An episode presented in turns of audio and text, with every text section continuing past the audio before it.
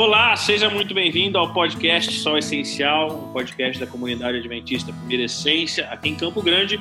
E você é muito bem-vindo para esse episódio nosso. Como você viu, o tema deste dia ou desta noite, não sei que hora você está ouvindo desse podcast, é sobre o racismo. E para isso eu tenho aqui meu amigo Fernando. Seja muito bem-vindo.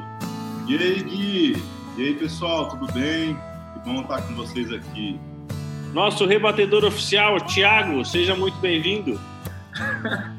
Tudo bem?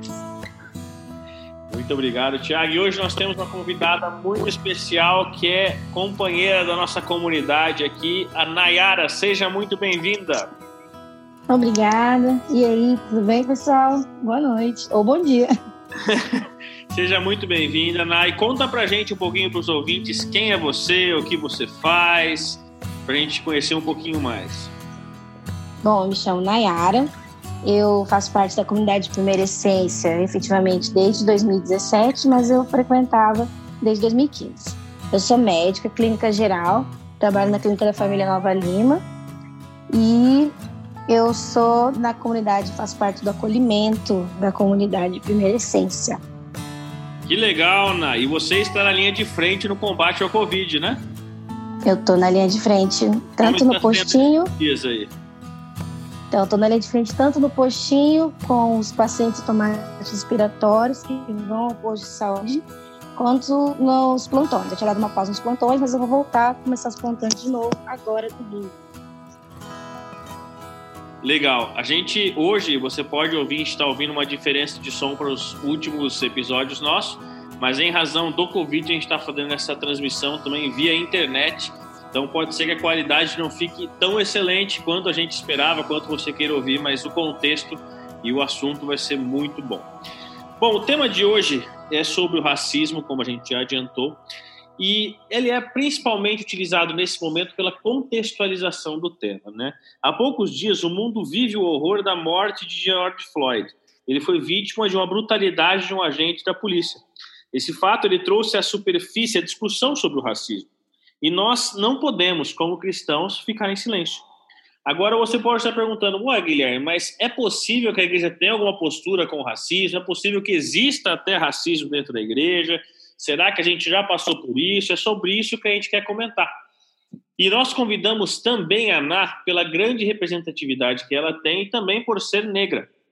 E ela atua muito na comunidade, ela é uma grande médica e nós também queremos a opinião dela de um assunto que pode tanto nos envolver e envolve, na verdade, toda a sociedade como um todo, como nós temos visto a grande reflexão sobre isso. Então, eu queria começar perguntando para Ná. Ná, você acha que é possível ter algum tipo de racismo no contexto religioso? Será que você já sofreu ou já presenciou algo nesse estilo? É, eu acho, é, respondendo, eu acho que é possível sim. É, por exemplo, eu já vivenciei algumas brincadeiras, piadinhas, não na comunidade que eu estou agora, que é a primeira essência, mas em outras comunidades que frequentei.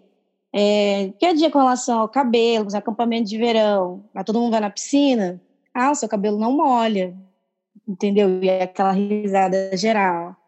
Né? Piadinha de, nossa, você fica mais queimada que todo mundo, tipo assim, óbvio, né?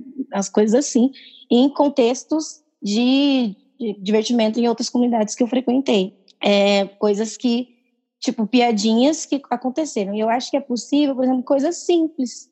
É, por exemplo, quando a gente faz alguma peça sobre Jesus, a gente não tem um Jesus negro. A gente não coloca uma criança negra ou preta, a gente pode colocar nessas, nessas duas versões, falar nesses dois, nesses dois tipos, como Jesus, né? Como, tanto como criança, como porque a gente não consegue ver. É uma coisa simples, mas que está no nosso dia a dia.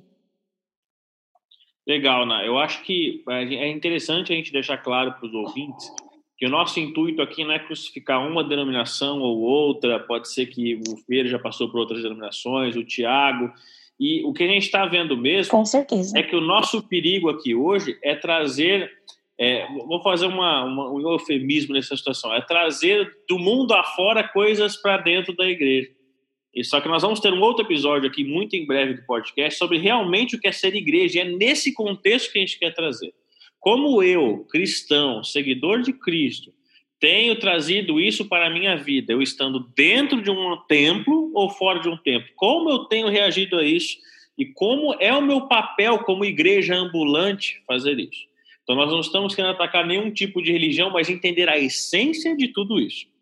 E, Fernando, você acha que existe alguma forma diferente de racismo, que outros tipos de racismo que podem acontecer dentro da igreja? Ná nos trouxe alguns exemplos de piadinhas entre amigos ou falsos amigos numa, numa situação dessa, brincadeiras fora de, assim, de um contexto religioso em si, mas um lado recreativo que pode ocorrer dentro de, de um convívio social, até dentro de um templo, de uma igreja. Você acha que existem outras formas que podem ocorrer de racismo? O que, você pode nos ajudar? É, bom, eu, como eu não sou negro, né, é difícil a gente falar isso, né, e não sentir isso na pele, né? Mas eu posso imaginar algumas formas e já até creio que já percebi em algumas comunidades cristãs algo nesse sentido. Então, eu não sei nem se se a Nai é, vai ter algum, alguma questão sobre isso, especificamente, mas a gente pode até citar aquele contexto da música, vamos dizer assim. É, eu fiquei, esses dias eu estava vendo um, um, uma adoração de uma igreja predominantemente negra nos Estados Unidos. Tem toda uma maneira, né, é, deles se expressarem, quem já viu filmes, né, e já, ou já viu igrejas assim, sabe que tem aquela, maneira bem bacana, eu gosto, né, pelo menos, muito bacana, muito, muito expressiva, né, mas muitas pessoas têm resistência com isso, ou então é, veem isso de uma forma negativa, como, por exemplo, se você colocar um grupo desses de adoração para adorar em uma igreja, entre aspas, vamos dizer assim, tradicional, uma comunidade geral, entendeu? E eu vejo que tem essa percepção talvez um pouco mais negativa, sendo que são fatores meramente culturais, né? Com certeza. Desculpa, desculpa, Ana, você é a presença unânime aqui. Você pode falar quando quiser e como quiser. Não, eu ia reforçar que, por exemplo, eu já vivenciei numa outra comunidade que, é, por exemplo, a gente usava percussão. E percussão, todo mundo sabe, né? Quem não sabe, a gente vai explicar. Normalmente usa tambor, usa, eu não sei, vou saber todos os tipos, tem nomes para os tambores, né? Tem nome para cada tipo de, de bongozinho, não sei dizer, mas tem vários, várias coisas na percussão. E a gente fazia os arranjos da das músicas com essa percussão. É, e quando começou a bater o, tamborzinho no arranjo da música, teve muito, muito, depois teve, uma, teve um problema generalizado na igreja que depois foi logo retirado. Porque vive, porque na, na, na visão, na liderança dessa igreja, é, aquele tambor lembrava é, religiões de matriz africana e por isso não poderiam ser utilizadas no contexto daquela comunidade. Sendo que quando a gente vai para outras, eu nunca fui para nenhuma comunidade é, africana, por exemplo, nunca viajei para fora do país para ver isso, mas quando a gente vê relatos e vê vídeos, o tambor ele é utilizado tranquilamente, os tipos de tambores, né, que existem. E aquelas pessoas adoram em espírito, em verdade, e com o coração cheio do Espírito Santo, sem nenhuma barreira.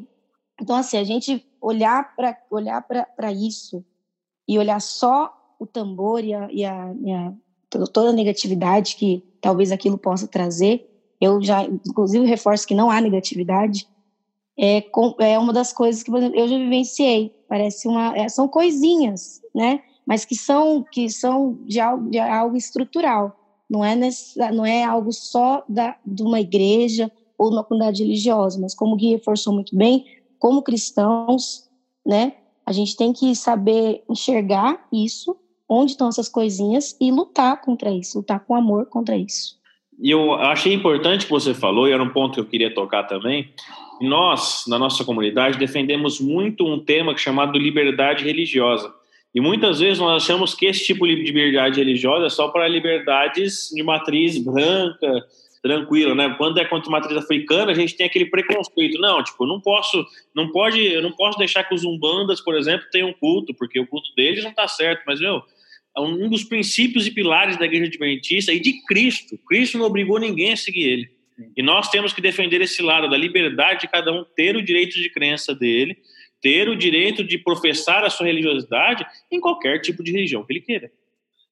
Ô, Nai, eu queria te perguntar um negócio. Você, você tem uma profissão das, das ditas nobres, né? Aquelas assim, respeitadas, tudo mais. Eu e o Fernando, a gente deve ter balançado a cabeça juntos nesse momento, assim, ó. Não. Veja, veja a diferença, né? Vocês têm respeitadas e eu tenho a, a, a menos respeitada, né? A de professor, né? Brincadeiras à parte, deixa eu te perguntar uma coisa. Você, você sofre algum tipo de racismo hoje em dia ainda? Não, não só no, na questão da na igreja que, que se comentou, né? Mas assim, na sociedade em geral, você sofre algum tipo, você sente isso? É difícil você às vezes na faculdade assim. também, né? Isso, Olha, eu na faculdade sim. ou no trabalho, enfim.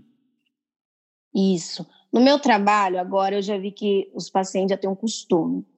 Já se acostumaram com o meu rosto, se acostumaram com o meu, com, com, com o meu jeito de ser como médico. Mas quando eu cheguei, era muito assim. E a gente, nós que somos negros, pretos, a gente pode usar os dois termos, é, nós, nós percebemos, entendeu? Parece que a gente não percebe nas nuances, na fala, no olhar, no, no olhar das pessoas, a gente, a gente percebe. Pode pensar, ah, é mimimi. Não, não é mimimi. A gente percebe, porque a gente está tão acostumado com aquilo que a gente percebe. Então, assim, a, a fala que muitos falam assim, os pacientes falam assim, nossa, você é médica? Aí você, como responder isso? Você responde assim, eu, eu respondia, por quê? Que você acha que eu, por quê? Daí a pessoa, ah, não, é porque você é muito nova. Né? A resposta era, ah, não, é porque antes era a doutora tal. Aí eu falei assim, eu, quando você chegou no começo, quando o paciente chega a primeira vez, eu me apresento, falo assim, oi, boa tarde, bom dia, eu sou a doutora Nayara, a sua médica, a médica da sua área. Do que você precisa, né? E daí eu sempre começo me apresentando, me apresentando assim, e daí quando a pessoa abre para mim, ah, você é a médica? Aí você fica. Você sabe que não é porque ele não, não prestou atenção, é porque ele não consegue enxergar, por anos de não enxergar nenhum médico negro é, na nossa vivência, ele não consegue enxergar que tem uma médica negra ali. Então, assim, eu lembro disso, eu lembro de eu pegar o Uber, por exemplo, eu pego muito Uber, vocês sabem, todo mundo, não sei se todo mundo sabe, não tenho carro, ainda pego muito Uber. O Uber fala assim, ah, você tem que ir pro postinho, né? É, você é enfermeira? Nunca o Uber me associava, nenhum deles me associou assim à médica. Eu falo, não, eu sou médica.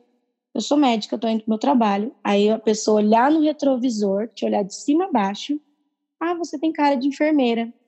Não que eu não tenho nada contra profissionais de enfermagem. Minha mãe era enfermeira. A mãe do Fer também é enfermeira. Nada contra, mas a pessoa não consegue enxergar que na posição, como entre o Tiago, falou, nobre, vai ter uma médica negra. Na faculdade, diversas vezes, eu passava, enfermeira, enfermeira, enfermeira, enfermeira, enfermeira, passa no corredor da enfermaria, o Fernando sabe, gente para um lado, gente para o outro, aquele caos de pan, enfermeira, enfermeira. E às vezes você quer virar assim para ajudar. Até um dia que uma amiga virou para mim e falou assim: "Você nunca mais vira. Você não é enfermeira. Você tem que você tem que se posicionar". E desde então, Débora, um salve, é, eu não viro mais. E, ah, mas é arrogância, né? Ela tá, ela é, ela, é, ela se acha. Não, você tem que saber o seu lugar, tem que saber onde você está, pra, e para as pessoas têm que se, se acostumar de ver o seu rosto ali. E eu entendo que as pessoas não se acostumam, elas, elas associam assim, ah, a doutora Nayara é muito brava, ela é muito firme, ela é muito muito, né, assim, às vezes eu assim, é muito brava, né, como falo isso, a doutora era muito brava. Porque, na verdade, eu me imponho. Quando a pessoa, ela, eu tenho meus princípios, eu acredito neles, e eu me imponho, é, claro, nunca desrespeitando ninguém, mas eu me imponho dizendo assim, olha, até aqui você pode ir, mas daqui para frente existe esse limite, e esse limite ele não pode ser ultrapassado, e eu aproveito para me impor e educar também, por que, que e levar a discussão, por que, que eu não posso ser a médica? A pessoa fica me olhando assim, é, né, então é, é interessante, isso acontece, acontece no dia a dia. É, entendi. E, e a sua fala para mim é importante, porque para mim é, veja, todos nós de alguma forma já sofremos algum tipo de preconceito, pequeno que seja, mas na sua fala mostra que existe uma diferença mesmo gigantesca, né? Gigantesca. Uhum. Porque a qualquer momento mesmo você sempre está ao, ao ponto, assim, você sempre está com receio de sofrer algum tipo de preconceito, né? De racismo. É, tia, sua fala é interessante porque ela leva a uma discussão legal. Porque, assim, todos nós, como seres humanos, né, já sofremos algum tipo de preconceito, de algum tipo de discriminação. É, por exemplo, meu marido é obeso, então já sofreu esse tipo de preconceito, né? Por exemplo, por ser obeso.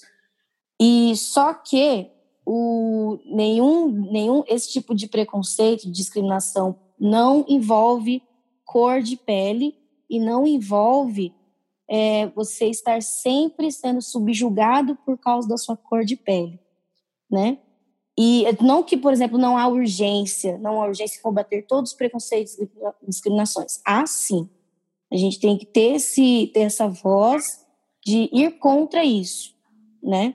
Mas é, existe um. É, com relação ao racismo, a gente pode ver que é como. Eu vi até um, um, um videozinho bem interessante de uma menina falando, que eu acho falar brevemente. É, duas meninas conversando assim: ah, minha casa está pegando fogo. Aquela casa está pegando fogo. Vamos lá apagar o fogo daquela casa? E a outra menina fala: mas a minha casa?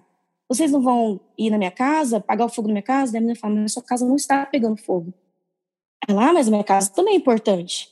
Não, sua casa também é importante, ninguém está falando isso, mas a gente tem que apagar o fogo da casa que está pegando fogo, não da sua que está ali. Entendeu? Então, assim, é, a gente a gente está sempre, eu como negra, assim, eu tô sempre com, a gente tem, sempre tô com o pé atrás. Por exemplo, eu entro numa loja, isso já aconteceu, né? Você, a pessoa vai ficar te olhando, a pessoa não, não, não acredita muito assim, quando você, às vezes eu vou mostro a carteirinha de médico, nossa, mas você é médico, isso sim, no dia a dia, você ter que se vestir um pouquinho mais bonitinho, assim, para poder se impor. E eu sei que isso são coisas que não estão no dia a dia de muitas pessoas. Eu ter medo de polícia, entendeu? Então faz parte. Gente, a Ana tocou num ponto bem interessante agora, que é a urgência em fazer isso, a urgência em nós darmos uma resposta a esse racismo. E Fer, eu tenho uma pergunta para você. Como igreja, qual que é o papel da igreja nesse meio? Qual que é o papel da igreja como instituição e também como papel da igreja como nosso, como igreja, como nós somos templo do Espírito Santo? Qual que é o nosso papel e qual que é o papel da igreja frente ao racismo? É, eu acho que a, a gente pode trabalhar isso de diversas formas, né, em, com diversas abordagens, mas eu acho que a gente pode aplicar simplesmente o texto de Mateus, é, capítulo 28, os últimos dois versos do capítulo, versos 19 e 20, que são o nosso chamado como igreja, né? Que diz assim: Ide, portanto, fazer discípulos de todas as nações, batizando-os em nome do Pai, do Filho e do Espírito Santo, ensinando-os a guardar todas as coisas que vos tenho ordenado. Eis que estou convosco todos os dias até a consumação do século. Muitas pessoas já sabem esses versos de cor, mas eu, eu fiz questão de ler para destacar que um ponto central do papel da igreja enquanto igreja é o ponto educacional. A igreja, querendo ou não, eu não gosto de é, simplesmente, é, vamos dizer assim, reduzir a isso, mas a igreja ela é um centro de ensino, né? E de um ensino especial, obviamente, um ensino revelado, que é a palavra de Deus, mas eu vejo que se a gente não cumpre esse ensino de maneira correta, um ensino doutrinário, teológico, bíblico, filosófico, a gente acaba falhando em preencher uma lacuna que vai ser preenchida por alguma outra coisa, que vai ser preenchida por alguma ideologia perniciosa, por racismo ou por qualquer outra coisa que não que não venha de Deus, né? Uh, então, eu acho que essa parte educacional da igreja, esse papel educacional, ele precisa ser executado de maneira correta, né? É, de maneira persistente, de maneira sistemática, é, para abordar as diversas diversos pontos da, da Bíblia, né?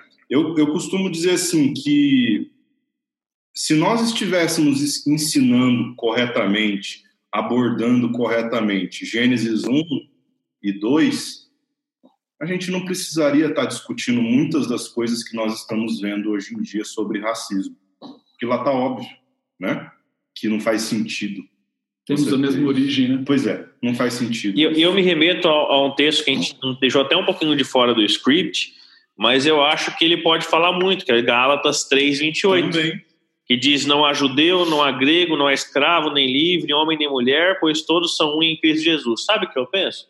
Se Paulo tivesse escrito isso hoje, como é que estaria esse texto? Ah, provavelmente ele, ele abordaria os diferentes grupos minoritários étnicos que nós temos no Brasil. Uhum.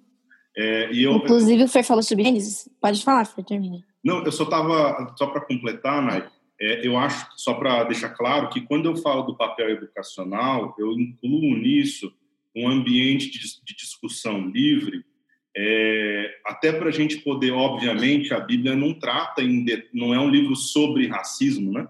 É, é um livro sobre diversas coisas, né? Mas de, eu diria assim, por exemplo, a gente conseguiria, só estudando a Bíblia de forma, de forma séria, pelo menos essas bizarrices que a gente está vendo, desculpa usar esse termo, a gente não, não, não, tá, não estaria vendo, pelo menos não nesse nível, né?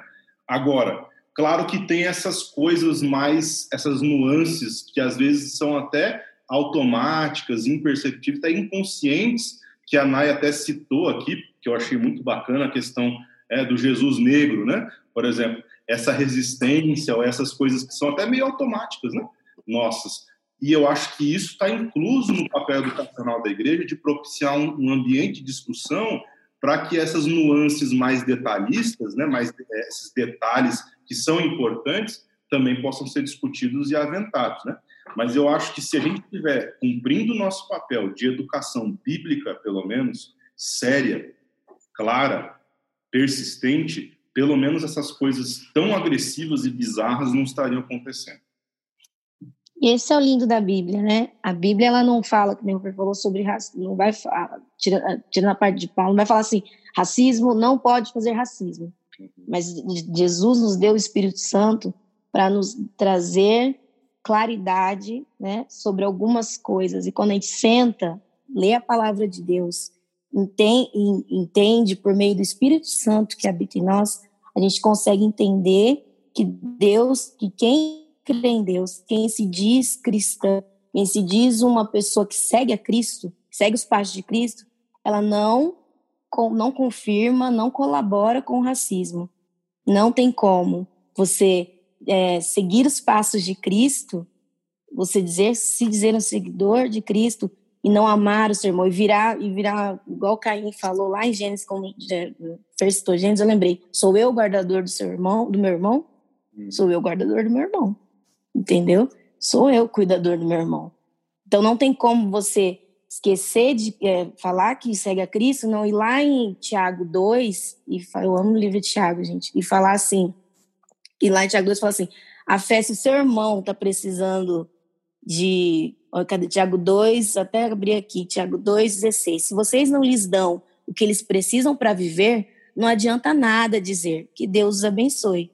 Está falando sobre roupas, vistam agasalhos e comam bem. Portanto, a fé, assim, se não vier acompanhada de ações, é coisa morta. Então, é muito interessante a gente ter essa, essa visão que não adianta você se dizer cristão e ser racista. Né? Não tem como, são duas coisas que não andam juntas. E, e me chama a atenção, sabe o que me chama a atenção? O Guilherme falou de um texto de Gálatas 3, mas o contexto, se a gente ler Gálatas 2, a gente vai ver o relato de Paulo citando, por exemplo, a reunião que ele teve em Antioquia com Pedro, né? e Pedro estava ali com Paulo, com os gentios, né? ou seja, aqueles que não eram não eram judeus, né? não fazia parte da, da, da maioria, e Pedro estava tava bem ali com eles. Quando chegou Tiago, o Tiago que é do texto da, da Nai, Sempre é, um Tiago, né, Tiago? É, esses Tiagos não, não servem para nada. Brincadeira. O, quando chegou Tiago, Pedro começou a, a, diferenciar o discurso, ele começou a se afastar, eles começaram até mesmo a, a fazer dissimulação, entendeu? Em relação aos, aos demais gentios. E Paulo, o que, que Paulo fez? Conversou com Pedro. Veja, Nós estamos falando dos, dos maiores líderes que a igreja cristã já teve. Nós estamos falando então que Pedro, camarada que, que foi perdoado por Cristo e etc e tal, que teve um papel muito importante, ele errou nessa parte. E aí, então, para mim, a igreja tem esse papel de, de vanguarda mesmo, discutir esse tipo de coisa. Se por um acaso, como igreja, aí eu me refiro à igreja membros, porque nós somos a igreja, se alguém estiver errando nisso, a própria igreja, ou seja, os seus pares, têm obrigação de ensinar, têm obrigação de discutir esse tipo de coisa. Então, quando se, se, existe racismo, e é evidente que existe racismo e preconceito dentro da igreja, por que, que ele existe? Porque a igreja é composta por tudo quanto é tipo de gente. Pecadores. Por, por pecadores, né? por errantes. Então, assim, é, cabe a nós cuidar uns dos outros, ensinar como o Fer falou. Né? E a Nai também bem apontou. E, e Fer... Tiago, o que o Tiago falou, ele, ele puxou um assunto legal, porque o termo que Paulo usa para falar o que ele fez com Pedro é um termo até mais, eu diria assim, ríspido do que é, um o que Tiago usou. Ele reprovou Pedro publicamente, assim, não humilhando, né? Obviamente, porque eles continuaram parceiros, amigos, né? É, como a história mostra. Mas ele reprovou publicamente, inclusive colocou uma carta pública, um documento público dizendo o que Pedro fez está errado. Eu acho que a gente não, não, não precisa humilhar ninguém, né? não precisa reproduzir o ódio, mas a igreja também tem o seu papel na disciplina. Né? A disciplina eclesiástica existe, e se nós vemos uma, um ato de racismo claro e evidente, a igreja precisa se posicionar com aquele irmão que errou e precisa se posicionar, inclusive, publicamente, né? para deixar claro que aquilo não está certo, aquilo não vai ser é, desculpa usar o termo por falta de melhor, mas aquilo não pode ser tolerado, né? A gente é, cuida do irmão, a gente perdoa o irmão, Jesus quer salvar aquela pessoa, mas a gente não pode permanecer insistindo no erro, né? Legal. É, pessoal, nós passamos um pouquinho do nosso tempo que a gente sempre propõe, mas eu acho que para uma discussão como essa foi extremamente válido, foi muito bacana. Eu quero ouvir da Nai as palavras finais dela, que você quer deixar com a gente. Que responsa, né? é, eu acho que as palavras finais que eu poderia deixar é que se nós somos, nós como igreja, nós como, como corpo de Cristo, seguidores de Cristo, nós temos que valorizar, né? Temos que deixar, deixar os, os passos que Jesus propôs para nós, explicou para nós bem explicadinho, num livro maravilhoso chamado Bíblia, né? Deixar eles como nosso centro da nossa vida. E na Bíblia, que nem eu tinha falado antes, a Bíblia ela mostra, certo, mostra, ela não fala sobre racismo em si, mas ela fala sobre o amor de Deus. E se a gente tiver uma dificuldade, Deus também fala isso na Bíblia, peça e será dado. Isso é lindo. Isso é, isso é, a, vida, isso é a vida que Deus nos deu. A gente pode pedir para Deus sabedoria. Deus, se alguém tem alguma dificuldade com relação a isso, de entender o racismo, de achar que é viver, de achar que, que ah, agora é tudo, nada é permitido, né? As pessoas falam isso. Peça sabedoria a Deus. Deus ele vai dar essa sabedoria se a gente pedir com o coração.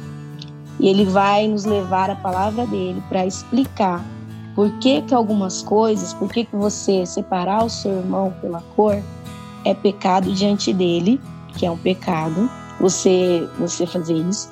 E ele vai também te dar é, amor no seu coração, eu tenho fé nisso, para que você entenda que você não pode ser dessa forma.